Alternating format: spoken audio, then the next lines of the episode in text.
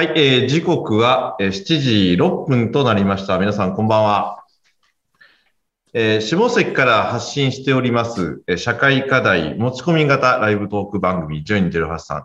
えー今日で78回目ということで合ってますよね、これね。岡合ってます、合ってます。はい。はい。えー78回目の配信放送でございます。えー番組進行予約パーソナリティの北尾洋二です。えーそしていつものレギュラーメンバー2人、えー登場しております。えー下関を代表する連続起業家であり、えーベンチャー起業家の吉田悟、そしてこの番組のお手伝い、映像クリエイターの岡口凛太郎ことオカリンです。えー改めましてこんばんは。こんばんこんは。ばんは、お願いします。ということで、まず吉田さん、えーはいまあ、いろいろと、えー選挙であったりとか、まあ、これ山口県に限っての話にはなるんですけど、県知事選挙が、えー昨日ありましたし、あと、はいはいえーまあ、オミクロン株の件であったり、まあ、先週ちょっと触れてなかったですけど、石原慎太郎さんがお亡くなりになったりとか、うんで、あと、北京オリンピックが、えー開かれて、で、今、いろいろニュースがどんどん入ってきてますけれども、今一週間振り返りつつ、どうですか？この気づきというか。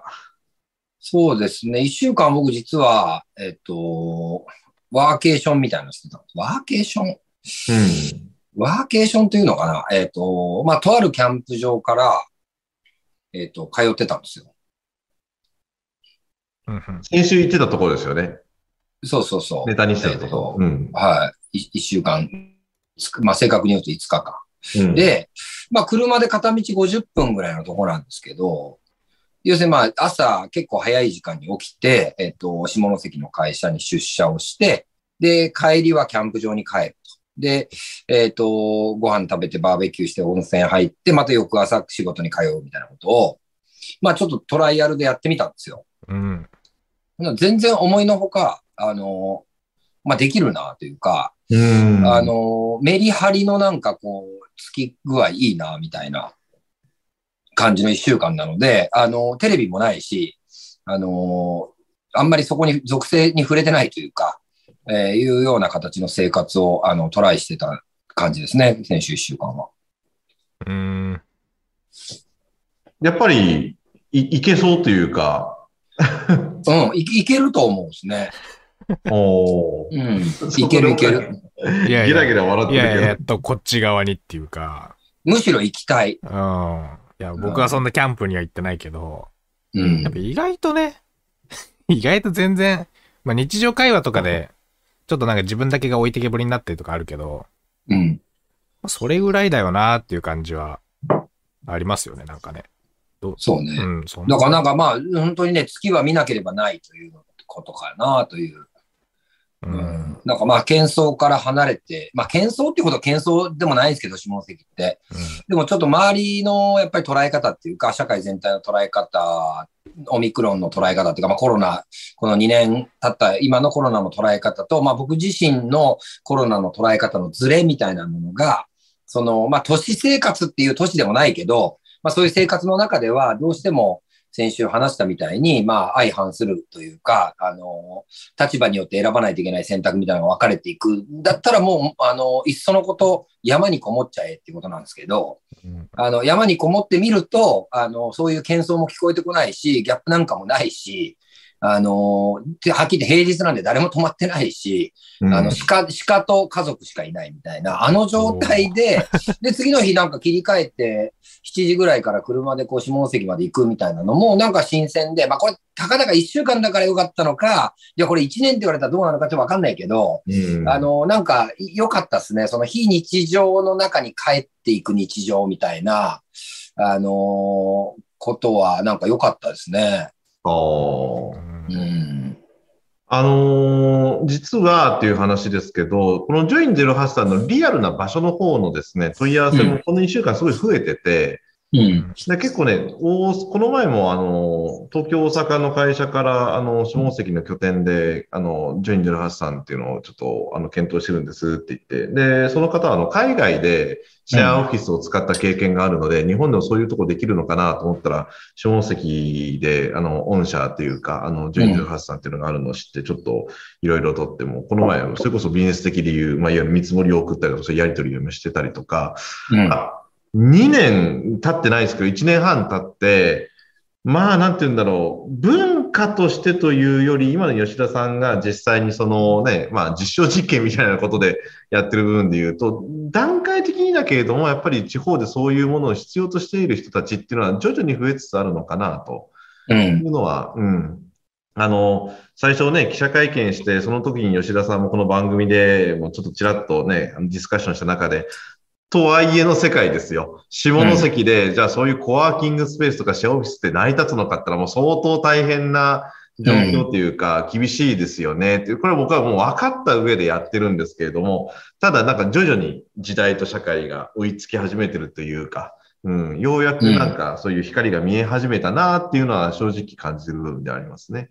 そうですね。なんかアーリーアダプターだけではなくなりつつあるっていうのが、なんかすごく最近、まあ僕自身もだからまあ、ね、東京の人からしてみたら、その下関で働くってこと自体がもうある種のワーケーションに近いっていう、その感覚あるかなとは思うんですけど、まあ一応ね、山口県の中ではそこそこ栄えた町で、まあ一応都市としてこう成立している町から、まあ離れてみるっていう、こう、まあね、たった5日間であれやってみたっていうのも、まあ、まさにこう、アーリーアダプターが先に動いて、で、まあ、あのー、まあ、レイトマジョリティまではいかないんだけど、まあ、感度はあって、あそういうことはよく情報としては知ってるぐらいの人が動き始めると、意外とそれがマスになっていくっていうのは、うん、うん、もう1年ぐらいコロナのこういう状況が、まあ、あまり変わらず続いたら、あるかもしれないですね。本当にこう、ガラッと働き方が当たり前に変わっていくっていうか、うん。うん、そういう、そういう働き方が当たり前に変わっていくっていうのは、なんか、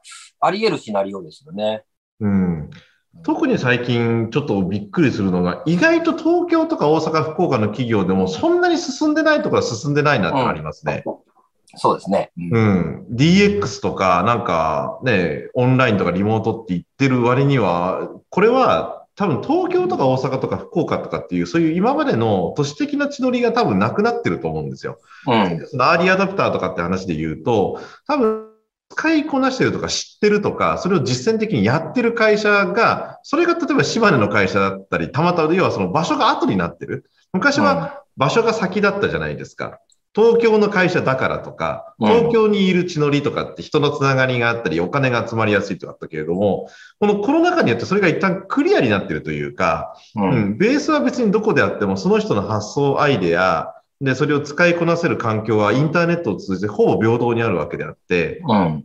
うん、だからそこの部分で一挙に格差が縮んだというか、うん、なんかちょっと逆転現象を感じることも最近多いですね、なんか。うん、うん、そうですね。まあ、まさにね、それをこう率いていくリーダーのね、センスだったりね、感覚みたいなところが、もう別に場所どこであれ、あの、発揮しやすい環境であるっていうのは間違いないですよね。うん。うん、でもなんか、本当ね、遊ぶように働く、働くように遊ぶみたいな、なんかそういう感覚に、あの、なっていくっていうことが、なんか僕は体感をしてみて、本当に理解できたし、なんかこう、なんていうのかな、リフレッシュまあできるんですよ。あのー、メリハリですよね。だから。で、うん、なんか、あの、まあ、経営者ってこう、基本的に時間がシームレスじゃないですか。別に何やってても。うん。うん。なんか子供と公園で遊んでても、どっか頭の中では仕事のこと考えてたりするわけで、でもシームレスなんだけど、場面が変わるんでね、場面が山の中で鹿が目の前にいるみたいな、あの状態に場面が変わると、嫌おなしに遮断されるので、で、遮断されたその自然の環境の中で何時間か過ごしてまた朝から通うみたいなのっていうのは、なんかすごく良かったなっていう気がするんですげえおすすめで。まあこれ本当ね、職種によるんですよね。うん。すべてできるってわけじゃないですけどね。うん。うん。で場面が変わるっていいですね。今聞いてて。場面が変わるっていうのはいいね。だからなんかコロナの時に、あれ家って全然仕事できる環境じゃないじゃないかって言って、うん、すげえあの、なんていうんですか？ゲーミングチェアとか、ああいうデスク用の自宅にも、でも組み立てれるあの、オフィス用の机とかがすげえ売れたみたいな話ありますけど、うん、そうするとあれ家と職場同じ景色になっちゃうなみたいな、になると、それはそれで、その、あの、なんていうの、ずっと仕事できるけど、みたいなね。うん。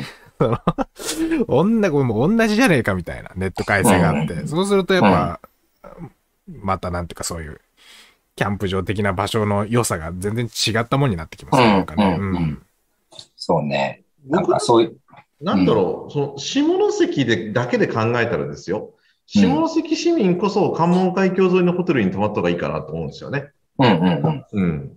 だって、その、い家とかって、よくね、地元だから地元の温泉旅館に泊まらない。それはもう当たり前の話かもしれないけど、いや、うんだから、下関市民こそ下関にある関門海峡沿いにある景色のいいホテルであったりとか、温泉であったりとか、もっと山であったりとか、まあそういうところで気持ちを切り替えていくであったりとか、環境を変えて仕事をはかどる、まさにワーケーションみたいなのはどんどん取り入れていった方がいいんじゃないかなと思いますけどね。うん、結構な人それにもう気づいてないのかな。僕もなんか、えっと、去年の年末ぐらいかな、今年の頭だったかな、すみれ旅館さんで、うん。あの、いわゆる合宿みたいな、まあ、あの、半日、朝、朝から、まあ、晩ご飯までですよね。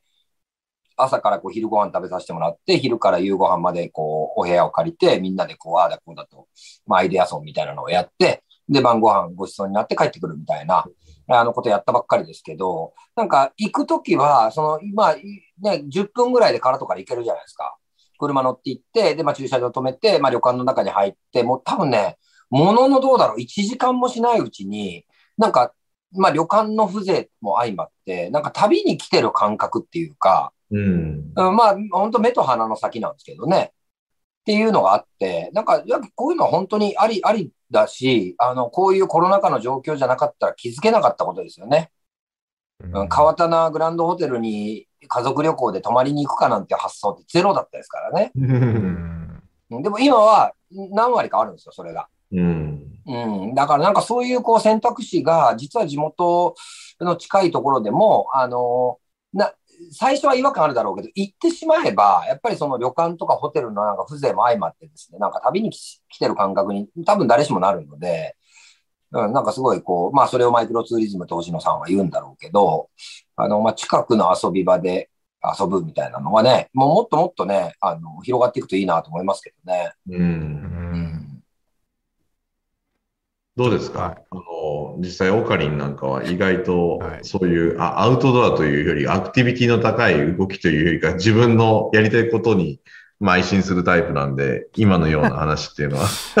いやだから僕も大学生、まあ一応今も大学生だけど、ゆ湯田温泉ってとこにあったんで、うん。そうやって今考え、まあ足湯とかは行ったりしたけど、友達と。でも意外とやっぱ温泉とか行ってないなって今聞きながら、うん、思、思いましたね。うん意外と行ったいんだよな。そう。それでね、うんその、えっ、と土、土曜日かな？土曜日。えっ、と、土曜日の日にね、あの、本来日曜日だから昨日ですよ。昨日あの、えっ、と、会社で釣り部が結成されましてですね、あの、まあ、な、何人か好きな子が、あの、好きになった子がいて、じゃあちょっと船に連れて行ってやるよってな話で、あの、5人で船に乗る予定だったんですよ、日曜日にね。うん。でもまあ、あの、ご覧の死刑でね、日曜日中止になったわけですよ。で、あのーまあ、辛抱たまらない、そのうち二人が、あのーイカ釣り行きましょうって話で、土曜日にね。で、まあ、じゃあ付き合ってやるよってことで、えっ、と、夜、仕事が終わって、えっ、と、9時に、夜9時に下関を出発したんですよ。で、そこから車で、えっ、と、骨董まで行きまして、そういう、だいたい1時間かかんない50分ぐらい。で、行ってちょっと釣り座のとこに立ったら暴風で、まあ、それはしけだからね。あの、これは釣りになんねえぞってことで、じゃあ、長門まで行こうってことで、長門まで行ったんですよ。で、千座キッチンの隣の、えっ、と、人工島のところに着いたのが10時半過ぎぐらいからかな。で、そっから、えっ、と、2時ぐらいまで、そこで釣りをして、で、まあ、全然釣れずに、うんあの、一旦ちょっと寒すぎて、みんなそれぞれ車に帰って、とりあえず2時間仮眠して朝からやろうってことで、2時間仮眠して 5, 5時半ぐらいに起きて車で。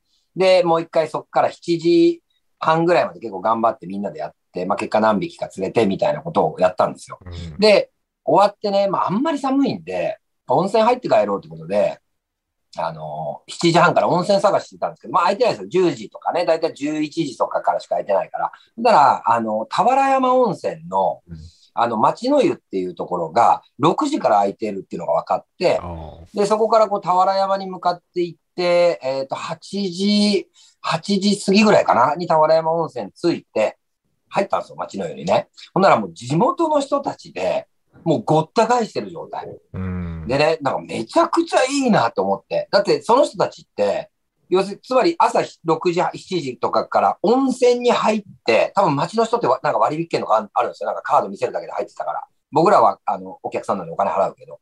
で、整ってね、職場に行ったりするわけじゃないですか、要するにね。であの環境めっちゃいいなって思いましたね。うん。うん。憧れる。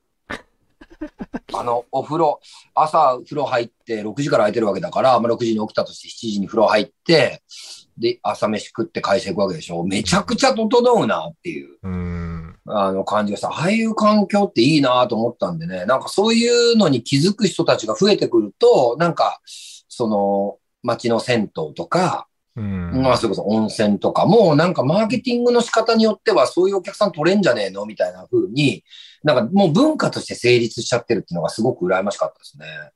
うん。うん。あの、個人的には田原温泉僕も大好きで、あの、泉質がいいじゃないですか。いいですね。いい。うん。で、僕もあの、スポットで時々行く時があって、うん基。本あそこ多いんですよ、お客さうん。ん。いつ行っても。うん。だからね、今、あの、温泉旅館、旅館街という意味で言えば、なかなか今結構大変みたいですけれども、あそこの浴場、公衆浴場とかなんかは意外とね、あの、しょ繁盛してるというか、うん。完全に地域に根付いてるんで、まあ、あそこにね、それこそ、あの、徳島の、あの、神山神勝じゃないですけど、企業立地進めて、そこで、I うん IT 企業がなんとかって言ったら結構受けるような気がしますけどね。うん。うんなんかね、僕その時感じたのが、なんか、あのー閉ざされて、えと、閉じれば閉じるほど広がるみたいなところを、なんかすごく感じたんですよ。なんか、めちゃくちゃ閉じた空間じゃないですか、俵山って。ある意味、ひ秘境っていうか、秘境に近いよね。開かれてないって完全に閉じてる。で、うんでも行ってるって意外と立派みたいなね。そうそう。でも6時から空いてるっていう、うん、ことで、その極め、もう本当に多分地元の人たちが、いわゆる当時的な、まあその、もう習慣でしょうね、おそらくね。朝、うん、あそこの街の湯で入って、温泉入って仕事行くみたいな、あ、あのーいうのが多分当たり前に文化として根付いていくから、その、その閉じたものが閉じれば閉じるほど、まあこうやって触れた僕が、こうやってお話話をしていくことで広がっていくみたいな、ところがあったりするんで、なんか、やっぱり地域密着ってバカにできないぞっていうのをすごく感じましたけどね。うん。わかるなぁうん。なんか、僕も、僕は全然銭湯とかそんな経験ないですけど、一回、あれだな。あなんか東京の、すうんなんだっけ、朝、阿佐ヶ谷高円寺だ。高円寺になんか小杉湯っていう有名な銭湯があって、うんで。そこの人のなんか、なんか三代目かな、なんかわ割と若い人が店主みたいやってて、で、そこを割とこう、だコミュニケーションの場所ととしての銭湯を見直そうぜみたいなことを割と言ってるうん。人で、うんそれ僕すごいいいなと思ってなんか、実際に自分も東京行った時行ってみたり、なんかあの、したんですけど、だからそのなんていうかこう、それぞれの家庭にやっぱりお風呂がつくみたいな時代っていうのが、うん。割とやっぱここ50年とかの話で、やっぱそれ以前っていうのは、うん。東京にも限らずいろんなところで銭湯があって、そこでこう、その人が言ってるのは確かサイレントコミュニケーションみたいな。だから喋んないいいね喋んないんだけど、あの親父いつもいるなとか、うん。なんかあそこのちっちゃい坊主いつも走り回ってんなみたいなうん。ことが、その地域のなんとなくの一体感とかを生んでたんだみたいな。うん。で、それ結構大事だよねみたいなことで、割と確かこそこはなんか、戦闘、僕も行ったんですけど、なんか一階が、あなんていうんですか？湯わ、湯上がりした後になんかちょっと一休憩する場所が、地域のアーティストの人のギャラリーっぽくなってたりとか。ああ、なんか見たことあるうん、な。そうそう。ああいうなんか、銭湯っていいなって 思い、いいいいですよね。だから喋んないけどやっぱこう、裸の付き合いだし、まさに。あのなんか、なんていうのかな。だからやっぱり、まあ、まあ閉じるって話あったけど、うん。まあ銭湯っていう場所自体は割と地域には開かれてる場所で、むしろ家庭用のお風呂とかがすごい閉じてるんで、まあその閉じる開くっていう言葉ではうまく言えないけど、なんていうかやっぱ銭湯とかああいう、なんか利害関係とかないけどなんとなく目に入るとか、うん。そういう場所っていうのがやっぱすごい大事だよねっていうのは、うん。結構本当大事な話ですよね。日本社会とかにほんとほんと。ううんん。だからそ、それこそそういうのが back to the basic で、うんまあ back to the 江戸とも言えるんだけど、うん。うん、なんか多分日本独特のというか、まあ、風呂、銭湯文化なんてまさにそういうね、あの、ことなんだろうしね。ああれはね、なんかやっぱ復権していく可能性は十分にあり得るから、あのーん今までこう、ある種、なんていうかな、観光客に閉じてたって、とも言えると思うんです。観光客に、あの、広がってたというのは、逆に地元からすると観光客に広がってるから自分たちには閉じられてる環境だから、なんかその、山大の大学生が湯田温泉に入りに行くっていう発想があまりこう浮かばないってことなんだろうけど、これをもっと、こういうコロナ禍をきっかけに、地元に広げていくっていう、あの感覚を持っていくと、なんか、すごいこう、いろんな可能性が出てくるんじゃないかなっていうのは、その俵山を歩きながらね、あのー思いましたね。ですうんそう僕、やっぱ、サイレントコミュニケーションっていうのがやっぱ僕はいいなって思うっていうか、うん。なんかついこう、あれじゃないですか。地域のみんなでこう、コミュニティを復活させようとかなんかこう、なんかこう、北尾さん風の人がいっぱい来たりするじゃないですか。うん。その地域のデザインみたいな。で、その時やたらこうなんか喋らすなというか、お互いにうん。なんか、うんあの、ちっちゃいなんか、付箋みたいなのペタペタ貼ったりとかなんかして、あれ嫌い、あれ嫌い、あれ嫌い。うん なんかこう、ね、みん、なんかこう、こういうのも、ああいうワークショップみたいなのあるけど、うんあれのやっぱ行きず、ちょっとしんどさみたいなのもあるじゃないですか。あれあれでね、うんいいと思うんですけど。で、あとやっぱその、ねそうそう、銭湯のサイレントコミュニケーションってだから喋んなくていいし、うん。けどお互いになんか時間とか空間を共有してるみたいなけ体験の方が、うん。実はなんかへ、こう意図的に誰かがデザインしていくより、よっぽど、なんていうか、相互理解とか深まるみたいな話っていうのは、うん。なんか結構本当に、みんな忘れちゃってたな、みたいなね。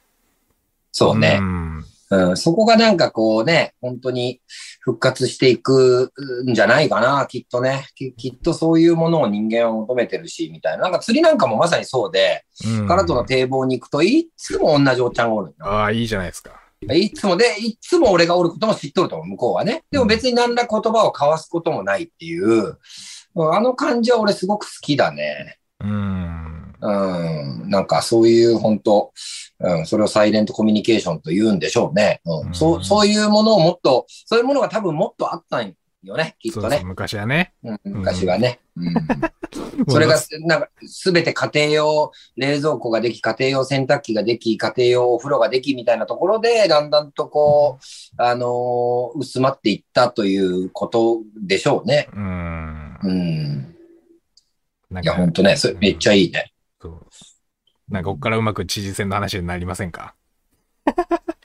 どうですか？知事選ね。知事選俺もうもう全然興味ないわ。もう、もうマジでそう。ね。いやいや、一応僕、うん、でもタイトルいつももう、この番組何にも内容決まんないから、何した？な今今日の日は山口県知事選から考えようってしました。こう二人が、なるほどね二人が興味ありそうかなと思って。いや、全然ないわ、マジで。あないですか？なんか、なんか、投票率とかについてこう、一言言い言いそうだなと思ってたんですけど。最近さ、逆になってない？なんか昔なんか僕らが政治なんだって、今、ボカリンの方が政治だ政治だってもう僕ら実は昨日ね、うん。投票行くの僕忘れてたんですよ。ああ。ほんとね。で北尾さんだって確かです何回か前の放送で、みんなと、割と投票、なんていうか、投票行った方がいい派だったのに、いやいやいや、もうすっかり忘れちゃって。なんかね、いや、いいね、仕事終わって家帰ると、うん。投票用紙、なんちゅうの？なんかそういうの、あれじゃない、通知書がね。ねあ、2月6日か行かなきゃいけないなと思ってて、不在者投票っていうか、それもできず、で、当日はもうその選挙、投票日やることをすっかり忘れてて、うん。外出るときに、あ、今日投票日かと思って、忘れてたみたいな。いやいや、正直な番組ですよ。そんな距離感は 距離感あるっすよね、県知事選挙って微妙な。ああ。なんかまあ、市議会議員とか市民、あの、市長選挙とかって、まあ結構近い。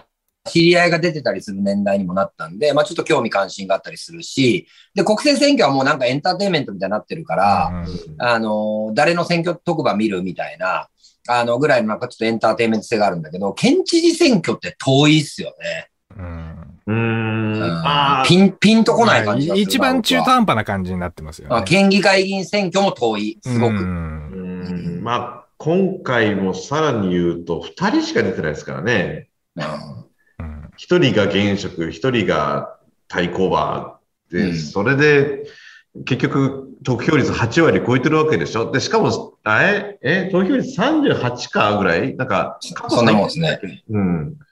38か36かどうか忘れ忘れましたけど、なんか、最低で、で、それで現職が80%の得票なんていう、いや、これし、信任投票とはいえ、これ選挙の意味ああるのって言うとなんかちょっと怒られそうだけど、うん。いや、ないでしょ。うんはっきり言って。はっきり言ってない。うんただ、特定の人たちにとってはあるっていうのが、うん。うん。まあなんかその、そういう関係者の人とかね、市議会議員、えーまあ、えーあえてストレートに表現すると、まあ、いわゆる金魚の糞の市議会議員の人たちにとってみると意味があるっていうか、なんかもう大一番みたいな、なんか感じなんだけど、もうやっぱり分断されてるねっていう気がするね。断絶というのか分断っていうのがよくわかんないけど、レイヤーが分かれてて、なんか、ううんん、盛り上がってるおっちゃんらもいるんだけど、もうでもね、なんかあれがもう全てじゃないさ、あのなんか、河合元法務大臣事件のあの河合案里事件っていうのが何事件かわかんないけど、あれで、、えー起訴相当になったところがもう人たちが今ドミノ倒しみたいに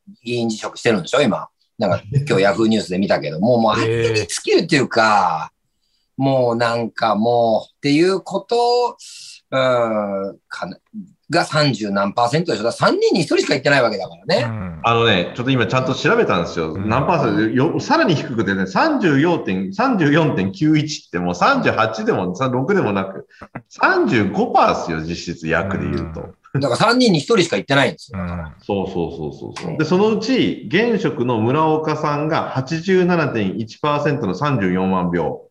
うん。で、対抗馬の千葉真理さんが12.9%。うん。まあね、一回もその人の演説聞いてないですもんね。う ん来てないんじゃないかな、下関っていうぐらい。いや、だからもうなんかよくわかんないけど、もう本当、本当にね。本当に。このね、えっ、と、いや、今日やめようと思ってたんですよ。これ怒りのパワー。今日、今日はちょっとポジティブエネルギーだけでいこう。やめとこう、やっぱり。おお。え？何ですか、それ？ちょっと切り替えてみよう。なんか番組のテイストを。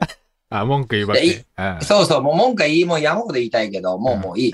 もう、もう違うレイヤーで、あ、なるほど違うレイ。ヤーで起きてる出来事と思う、もなるほど。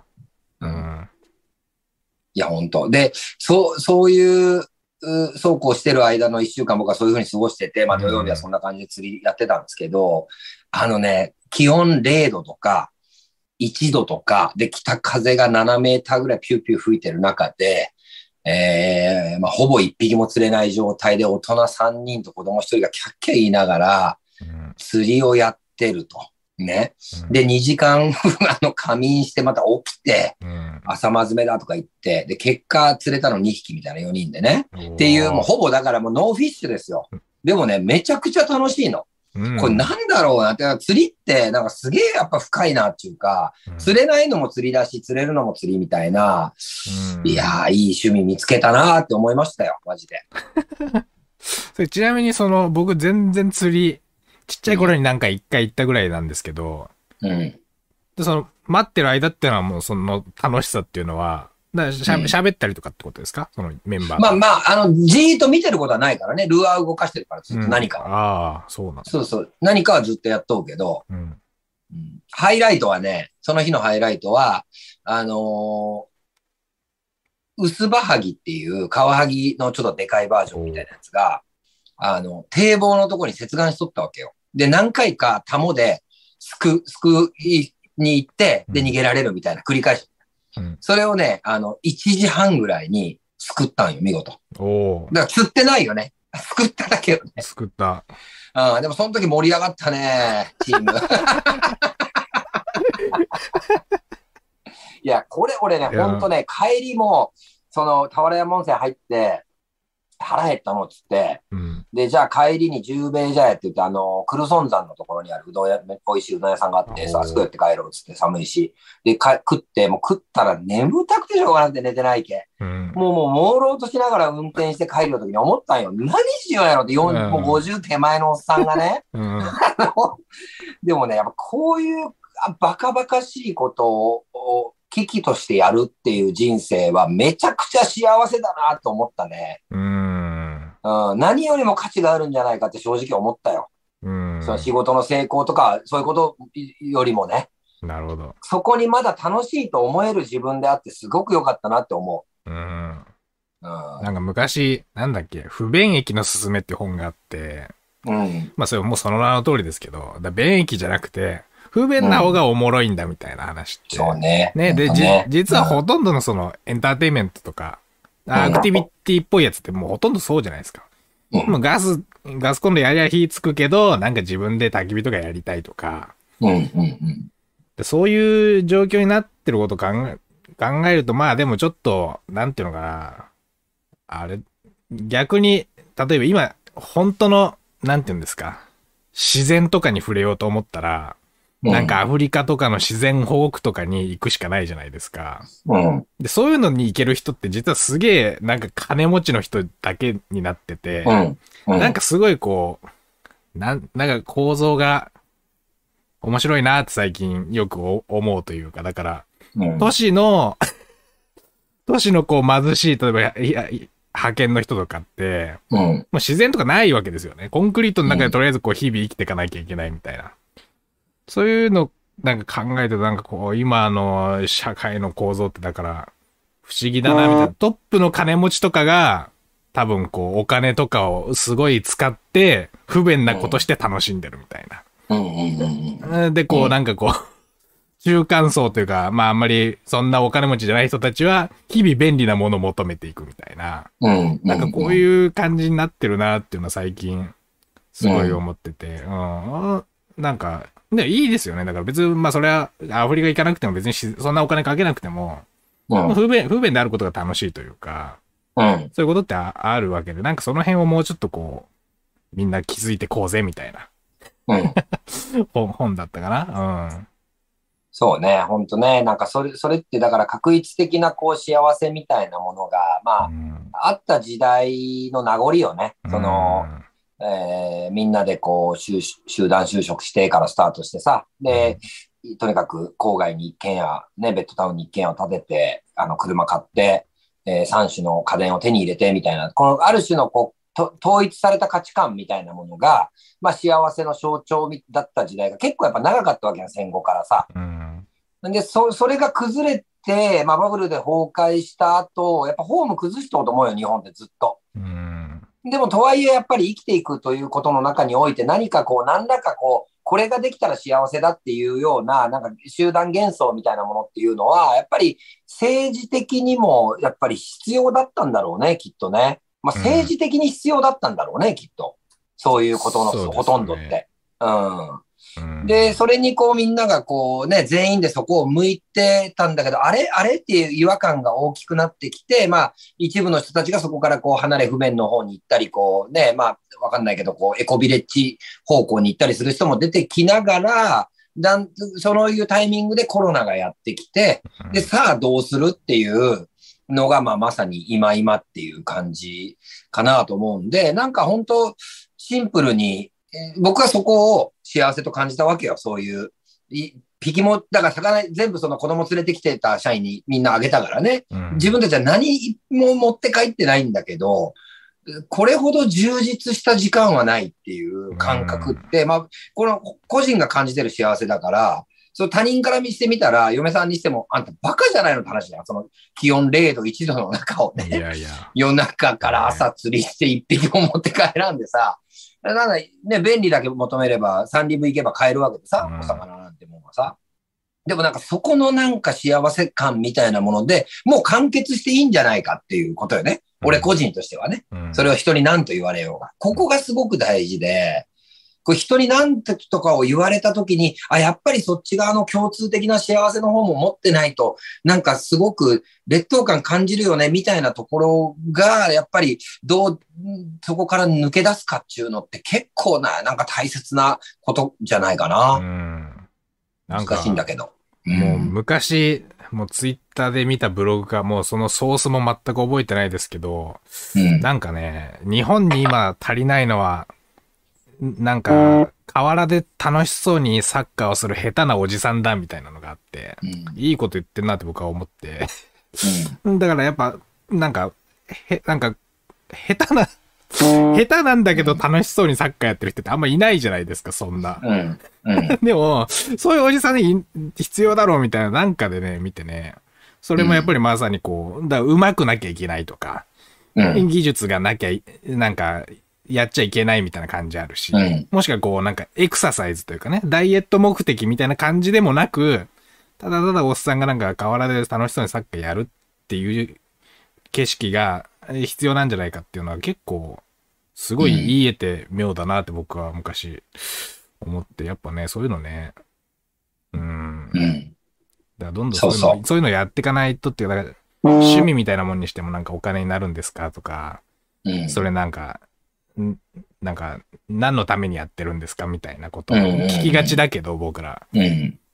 もう本人、もう手段であり目的であるみたいな状況が一番、実はすごいいい、いいじゃないかみたいなね。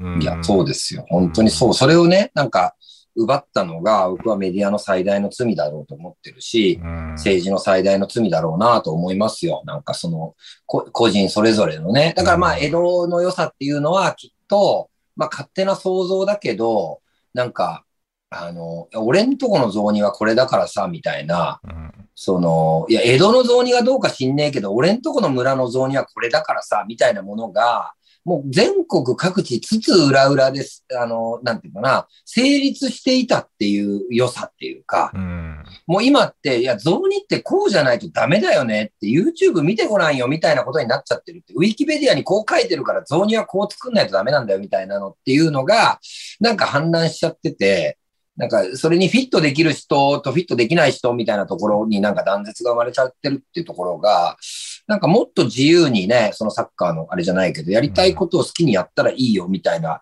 あの感じになった方が多分ハッピーよね、きっとね。うん。なんかもっと自由に、なんかやれることやれるような社会だった気がするんですけど、なんかね、何なんだろう。まあインターネットの功罪もあると思うんですけど、うん。なんかね、情報が先に行っちゃって、なんか、うん。あの、これ実はね、いこれ、さっきも言った大学生とちょっと何人かが、あとあの、ゼミ活動みたいな感じで大学生とついさっきもいたんですけれども、最近大学生と話をしてて、あの、彼らは語学を専攻してるんですよね。外国語のね。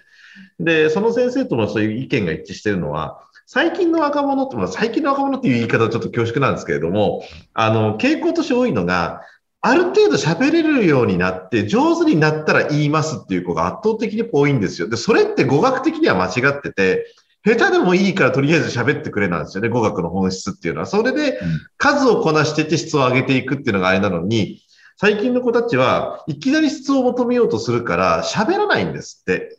うん要は喋る量が少ない。だから語学が上達しないんですよ。だから、語学上達のやっぱり大事なことって数こなして、下手でもいいからアウトプットして、それでぶつかって気づきを得て、で、どんどんどんどん発音が良くなっていくっていうのが語学の鉄則なのに、それができてない子が多くてね、みたいなことを話をしてて、で、うん。なんで？いや、恥ずかしいからとか、なんかね、多分ね、SNS というより全体的になんか形にならないと物を世に世に出せませんみたいな雰囲気がちょっと感じる部分があるのかな。うん。う。うんん。なんかそれちょっと、う。うんん。周りを意識しすぎてる部分もあるような気がするんですけどね。うんそうね。まあ、だって承認欲求社会ですからね。SNS ってまあそういうことですからね。基本的にはね。その構造の上に成り立ってるから、まあ承認欲求社会の中で、こう、いろんな人たちの承認欲求が溢れてるものに毎日アクセスするわけだから、ううん、なんか、うんやっぱりちょっとその辺が形がこう歪んでいっちゃってるっていうところは、まあ、きっとあるんでしょうけど、なんか、多分、どうだろうな。一週間ぐらい、あのーまあ、僕で言うと、まあ、キャ例えばキャンプとかね、まあ、釣りとか、まあ、何でもいいんだけど、一週間ぐらい、今、ちょっと今の情報とか全部シャッおシャッター下ろして、えっ、と、そういう環境の中に入れば、ほとんどの人は取り戻すと思うんですよ、野生を。うん。と思うんですよ。だからそれぐらい別に僕らが今かけられている洗脳とか、僕らが今思い込んでる呪縛っていうのは、大したことないはずですよ。一週間から長い人で二週間ぐらいでもうと取り戻すんじゃないかな。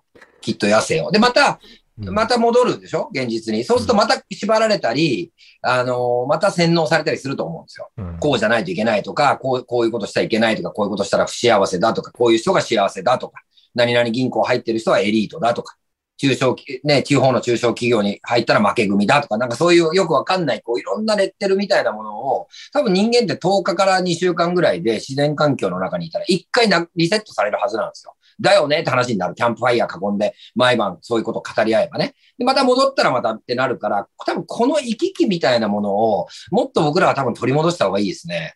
それは銭湯でもそれは全然そうなり得るし、まあ何でもいいと思うんですけど、多分今の日常の中から離れる非日常みたいなのを日常の24時間の中にどれぐらい取り入れられるかって結構僕はこれからの時代をサバイブしていくキーワードだと思ってますよ。うん。う。うんん。いや、ほんとね、うん。よくみんな見てますよね、感染者数とかね。本当よ。もう俺もう見てもないよ。あいいですね。うんもうない、ないんじゃないかと思ってるもんないですよね。見なかったら。もう、見ないんじゃない見なかったらないもうんん。目にも見えないし。そうそうそう。存在してないんじゃないか。それぐらい思ってね。まあもちろん、家出るときはマスクするし、うんあの、ちゃんとね、あの、あれもするしね。あの、消毒もね。うん。それこそ俵山温泉でも十兵衛茶屋でも言われましたもん。もううっかり、なんかこう、わかんないけど、そ普通に入ってた。すいません、ちょっと、あの、入り口で、あの、消毒お願いします。みたいなもうだから隅々まで、日本全土隅々までもう今広がってるから、うん。だからそういう意味では逆にね、あの、感染リスクも下がってるとも言えるんじゃないかなと思うんでね。見ないっていうのはいいですよね。見ないっていう選択は、があるってことを知った方がいいですよね、もっとね。うん。うん。し知らないっていう権利があるっていうかね。うん。ああ、なるほどね。うんでも、僕なんか最近忘れるってことがあってですね、うんなんか、見てても知ってても忘れるって本当に興味がないのかなっていう最近思うこともあって。投票日ですか？それ。そうそうそう。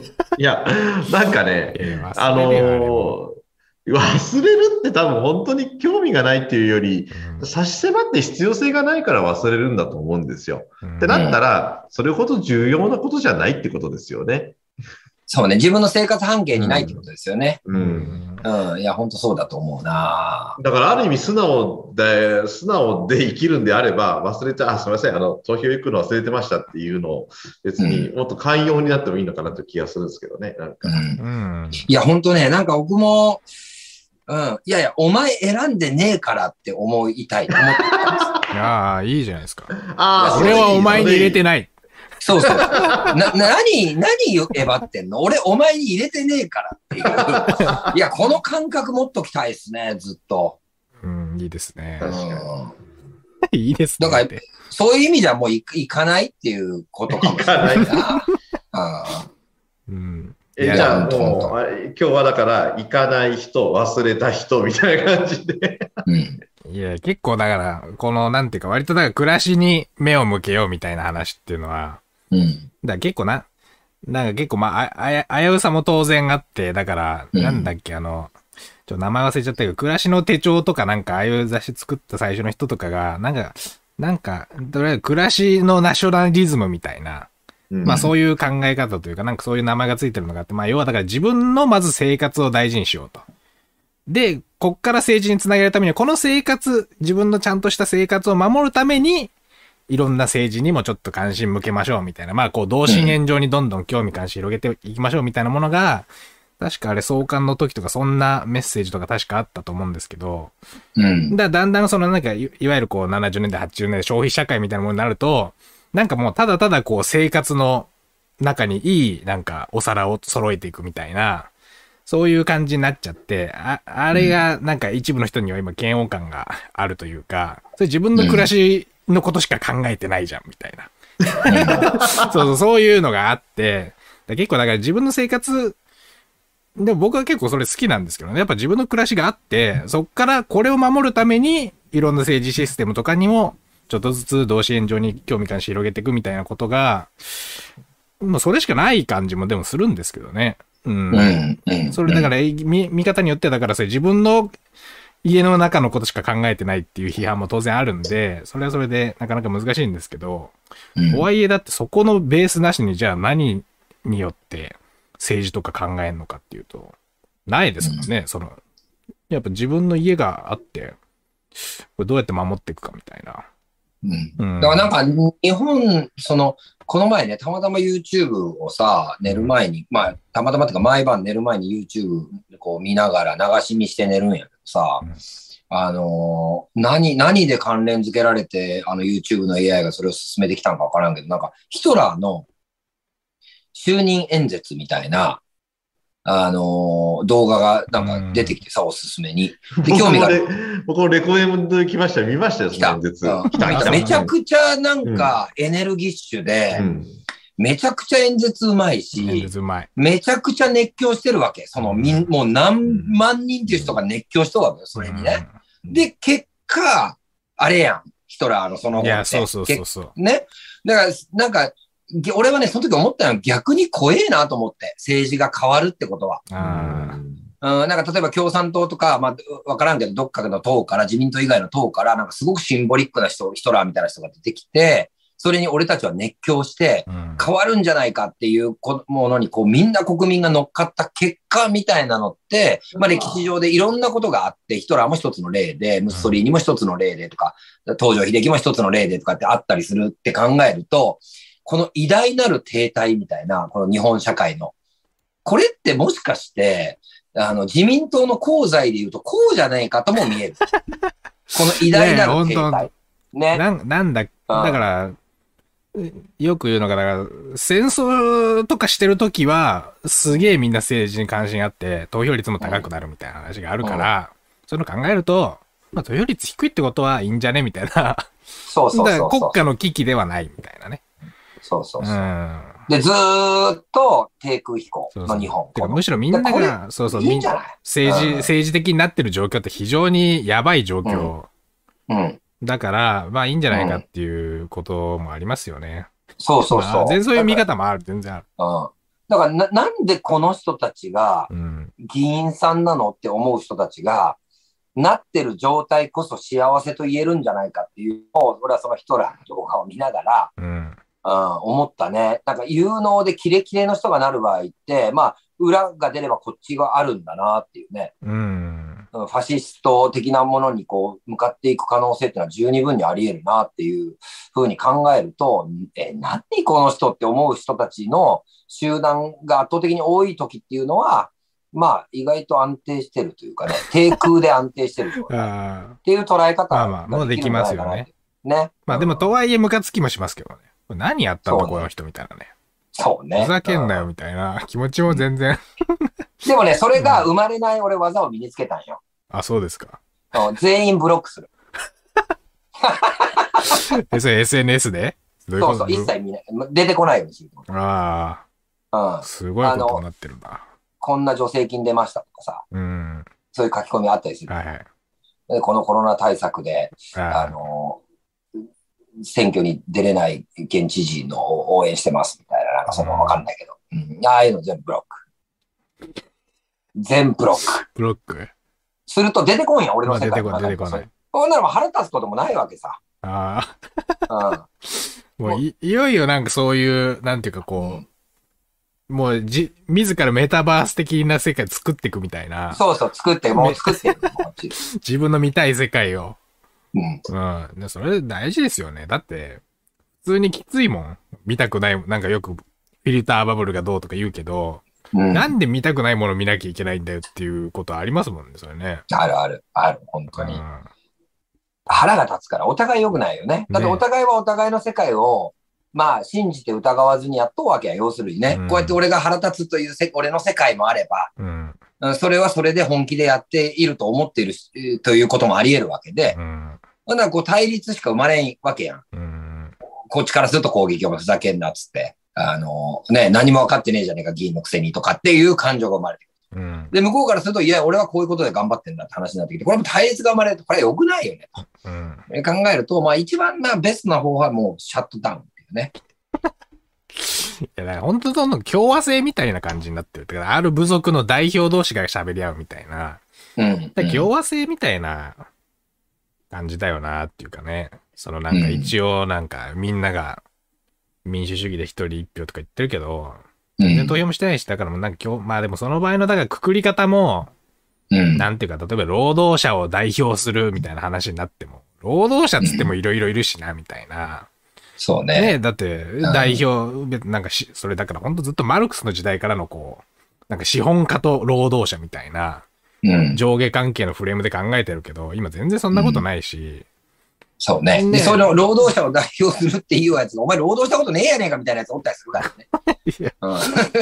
それお前支援団体にそれがついただけやろうがって話の人の方が多いわけよ結局。お前ずっと議員やねえかみたいな。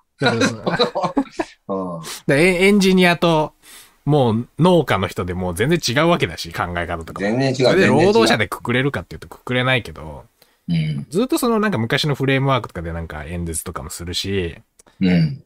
まあもうやってらんない感じありますよね、もうね。そうね。もう基本的にあの、野党の人はもう、森かけ桜しか言わんからね、もうんう。まだ。。地方で言うとね。うん。うん。でもそういうことをもうシャットダウンしていくしかないんじゃないのっていう。うんで、この偉大なる停滞と捉える。だって失われた何十年とかの世代を俺、ロストジェネレーションとか言ってなんか、氷河期でとかっつってさ、でうんいつまで失っとんかって話なぐらい失っとんやん、ずっと。そうですね。ね。だけどこれってもしかしたら日本のなんかある種の底力みたいなさ、そこ力？だってさ、なんかデフォルトする国とかあるわけやん。うんああ、はいはい。ハイパーインフレ来たりとかさ、はいはい。正常不安になって、でも、偉大なる停滞、このバブル崩壊後の、ずーっと低空飛行みたいな、イノベーションが起きんとか DX がで生まれないとか政治が変わらんとかって、もう何十年言われとうかって話やけん。うん。あもう40年、30年ぐらい？もう今ね。でこのままあと30年ぐらい停滞するんじゃない？この国は。ずーっと低空飛行。うん。でも中そうそう中国がね、うん。うん。もう普通に、多分近隣諸国じゃ、中国の、なんていうか、下につくみたいな。うんいや、でもアメリカの下につこうかなみたいな。その、なんていうか、もう経経済的にもすごい上下関係があるわけだし、うん。なんていうかな。そうねのもうなんかイノベーション起こしていきましょうみたいな号令自体が結構もうきついっていうか、うん。いやもう単純に人口も全然少ないし、10分の1だし、うんなんか別な生き生き残り方ないんですかねみたいな感じはね。うーん。でもさ、その、今、ウクライナの情勢がとかっつってさ、うん今な緊張しとうやん、ロシアとウクライナ。まあね。でも、さ、考えてみたらさ、ロシアが南下してくるというリスクから生まれた、まあ、発想、ここの発想からこうスタートしたのは日清日露の戦争でさ、うんで、日露戦争、日清日露で勝って、その後、まあ、あの、日韓併合州事変とかあって、で、ちょっとお前日本やりすぎやねえかと。ええ加減しとけよ。で、できて ABCD 包囲網とか習ったやん。うん。アメリカ、イギリス、チャイナと D はどこやったっけ？オランダ？かな？で ?ABCD 包囲網でうん。石油お前んとこにやらんぞとかでけ経済制裁じゃとか言って、真珠湾戦争での第二次世界大戦やん。うん。変わってなくね？あ今度はそれがロシアとウクライナになっただけの話でさ、いや、枠組み変わってなくね？って思わん？いや、だから本当なんだっけ？そういうことだって北朝鮮とかにも経済制裁がどうのこうのとか、うん。いや、それやると良くないぞみたいな。うん。だから結局多分、まあこう言うとなんかだいぶ反米っぽいけど、なんかそのアメリカとかが決めたこう、フレームワークの中で、なんかこう、ね、経済制裁しますとか、輸出しませんみたいな時も日本もまあ、まあその時日本はやられた時、ば立場だけど、まあ今じゃあまあちょっとアメリカさんが言ってるし、合わせましょうかみたいな感じもね、うん、全然ある北朝鮮に厳しい対応をしていきますとか、あるじゃないですか。だから、全然同じ感じはね、場所がうんと国がちょっと違うだけで、やり方とか、うーん。ねそうね。うんで、なんかさ、それがさ、うんあのーまあこれが、うオチに、今日の話のオチになるかどうか、もしくはそれはもう身も蓋もない話なのかわからんけどさ、うんあのー人間が、いわゆる脳、脳がうん発達しすぎた人間が作り出した虚構の世界やん、それってすべて。はいはい。ね、アメリカがこう考えてて、日本がそれに、みたいな、例えば今日、なんか、あのーなんだったかな。オリンピックのなんか、あれを、あの、書いたら嫁さんが見ようって、それのなんか途中の、あれなんか言ったけど、何やったかな？中国のその、スポンサーがつかないって話ね。その、北京オリンピックの。で、中国のその、いわゆるこう人権問題が、ウイグル自治区の人権問題があって、で、これに対してこう、なんか批判する声明を各国が出して、まあ、あの、政治的ボイコットみたいなの言われとって、で、日本もなんかちょっとそういう人権的なあれはダメだよねとは言ってるけど、中国を名指しはしてないし、その、そこのウイグル自治区でこういうことが起きてるっていうことは特定せずに、そういうことはやったらダメだよねっていう、日本はすごくライトな、あれを出しましたみたいなことをなんか言いよったわ、コメンテーターかなんかが。なんかよくわからんけど、俺もその内容は。で、それってさ、なんか、なんつうんかね、勝手に人間が作り出したパラレルな世界やん。うん。わかるかね言いたいこと。人権みたいなもんとかも。いや、すべて多分、脳内で作り出した、いわゆる、えっ、ー、と、幻想の世界の話で、リアルって何かっていうと、俺、キャンプファイヤーしよったら、パッと横見たら、5メーターぐらい先に鹿が2頭おったんよ、そのキャンプ場で。うん、ほんでさ、5メーター先に鹿がおることってないやん、普段の生活の中で。なかなかないの。ほんなら正直さ、ちょっと命の危険感じるんよ。うん。結構大きいですね。ガーって、そう、ブワーってあの角突っ込んでこられてぐざー死ぬな、みたいな。うん。あれリアルやん。うん、あれリアルなわけ。でも家におってさ、鹿を見てないのに、いや、鹿が5メーター付近にいた場合、鹿の場合5メーターで大丈夫だけど、イノシシの5メーターは死ぬなとか、例えば言ったとしても、それは幻想の世界でしかないやん。うん、想像の世界でしかないっていうか。だからリアルに存在していないものが肥大化した世界が今なんじゃないかっていう仮説がちょっと俺の中にあってね。うん。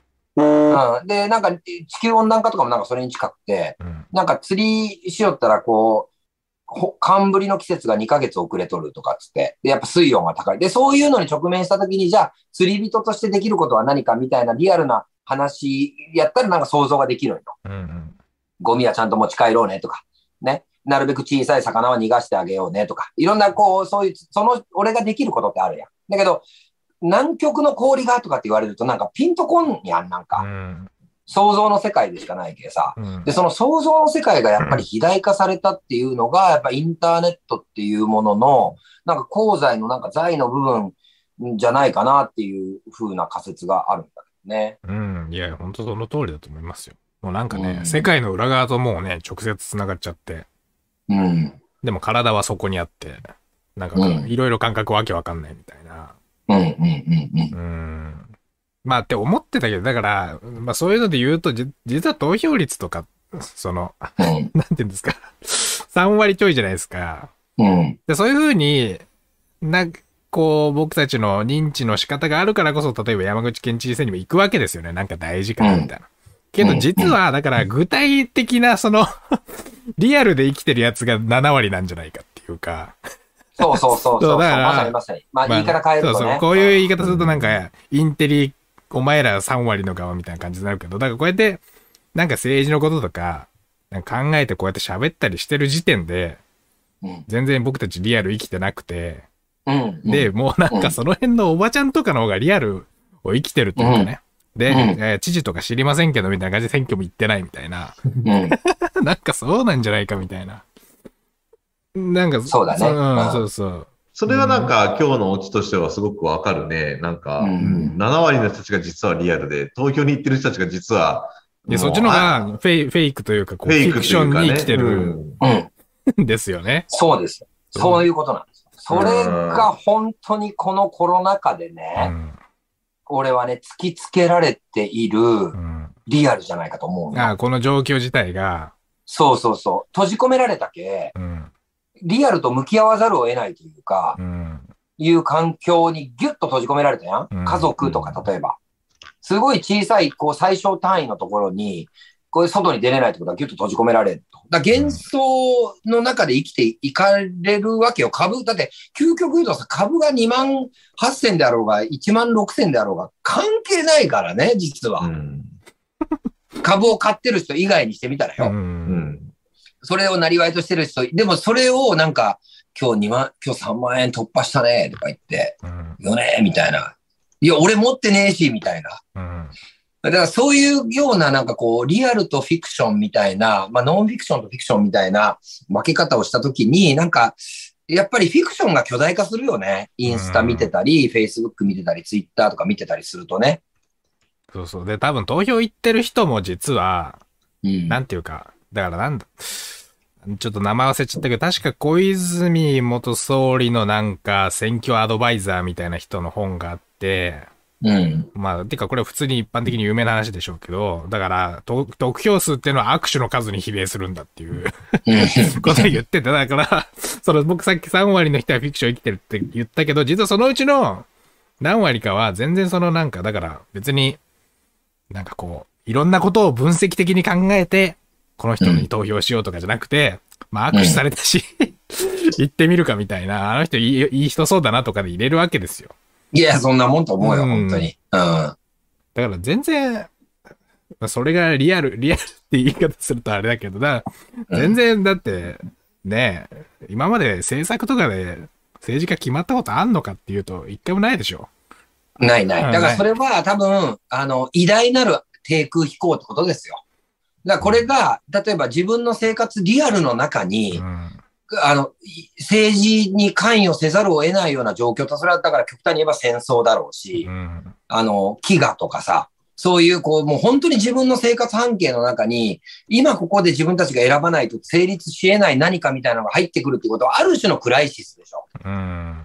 それはね、投票率が7割、8割、9割とかでなると、多分ある種の何かクライシスが起きたときに、そういうことになってくるって考えると、今私たちは偉大なる低空飛行の時代を生きているまあ、テイと。だからリアルにえ変えろ、みたいな。うんまあ、テイク飛行ってか、だからもう、そもそも人間の多分認知モデルでよくね、ホモサピエンスとかでもあるけど、だから経営の本とかでもあるけど、やっぱ150人ぐらいがやっぱ人間の認知の限界で具体的な顔とか、うん。うん。人柄がわかる。で、うんそれ以降は、だから、えーサピエンス電子とかだと、フィクション、神話とか、その地域とかの物語によって想像力を働かせて、なんか、我たち、我々は何々人だとかでまとまるようになったみたいなうん。ことがあ,、って、まあ何万人かぐらいはやれてきて、これたけど、うんそういうフィクションのやり方で。うん。まあやっぱちょっと限界あるなってことですよね、最近ね。もうなんかねもう一億うんもう知らんわ、みたいな。知事が誰とか、その総理がどうとか、さすがにちょっと想像力、だからそれ、マスメディアとかで一方的に同じ情報流せてたから、まだう、ん。ある時代までは、みんなの想像力ってもので団結できてたけど、うん。もうそれも機能しなくなってくると、もういよいよ本当に、うんなんか、だから、それ、もう、フィクションの負けというか、国民国家みたいなもんの、成り立ちの基盤が、だから、やっぱり、うん難しい状況になってますよね、もうね。そうね。だからこそ最近、まあいろんななんとか民主主義とか、もうちょい違うやり方考えようみたいなのがいろいろ出てるんだと思うんですけど、そうね。うんまあ結局のところ、国民国家の成り立ちは戦争ですからね、というところも考えるとう、ん。うん、なかなかこう、難しい、あの、ところはね、出てきたかなと思うんで、まあまあ、だからオチとしては本当に自分の半径の中に見えるリアルの中でいかにこう、幸福感を持ってね、あの、日々楽しみ、死ぬまでを生きていくかということでしょう。だからその幸福が一つの答えとして、うん。ブロック、ブロッブロック。もうごいフィク。ションだから、うん。そこはもう。うん いや、本当そうそうそう。自分が市議会議員になろうとか、市長選挙に出ようとかってなったら、それがいきなりリアルになってくるかうん。ら、うん、それはそれでそこの中での戦い方を考えればいいと思うし、でもそうじゃなければ、まあ今のは本当になんか、えー、グレート低空飛行というね、あの、グレートリセットじゃない、グレート低空低空飛行が続いていくっていう。うん。まあでもな。まあこれもだ何回も前も言ってるかもしれないけど、まあだからそういうフィクションがあったおかげでやっぱね、例えば下水道とかいろんなものせいい面もあるから、うん。僕としてはなんかそんなブロックとか言えないけど、まあとはいえきついなみたいなね。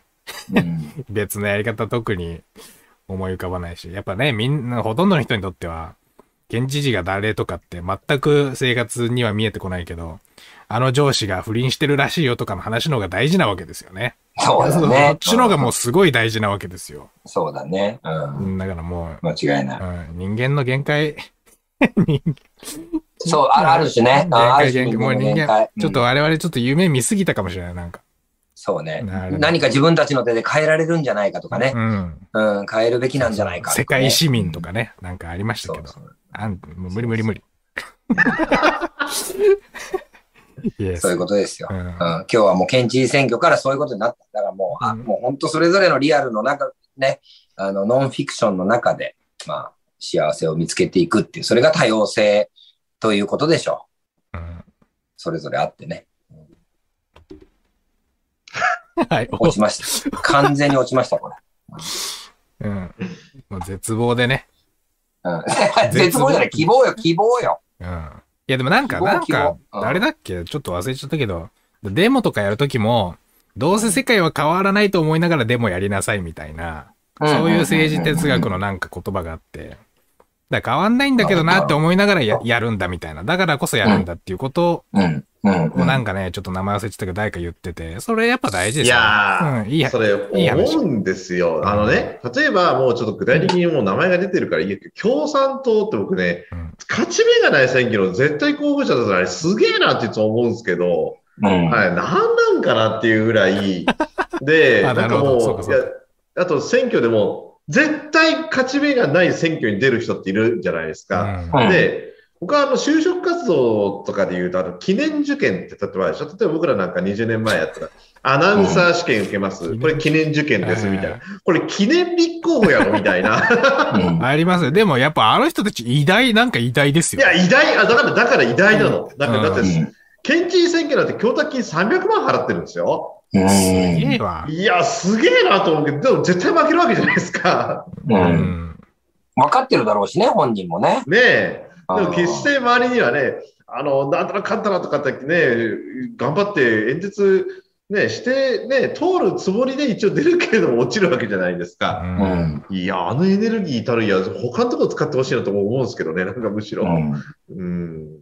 うんまあまあ、まあそれはやっぱ、ねえ結構いい、いい話っていうかね。まああんまりそのなんか、いい、いい話って言うとあれだけど、だダメなんだけどとりあえずやるとか、いや、そういうのは、そういうのそういうのはそういうのですごい大事なことだなっていうかね、例えばなんか、ねえ、うんなんだろう、いや、いや、この法律おかしいだろうとか、例えばなんかどんどんね、社会保険料がなんか黙って上がったりしてますけど、うん。いや、ちょ、待ってくれよ、みたいな。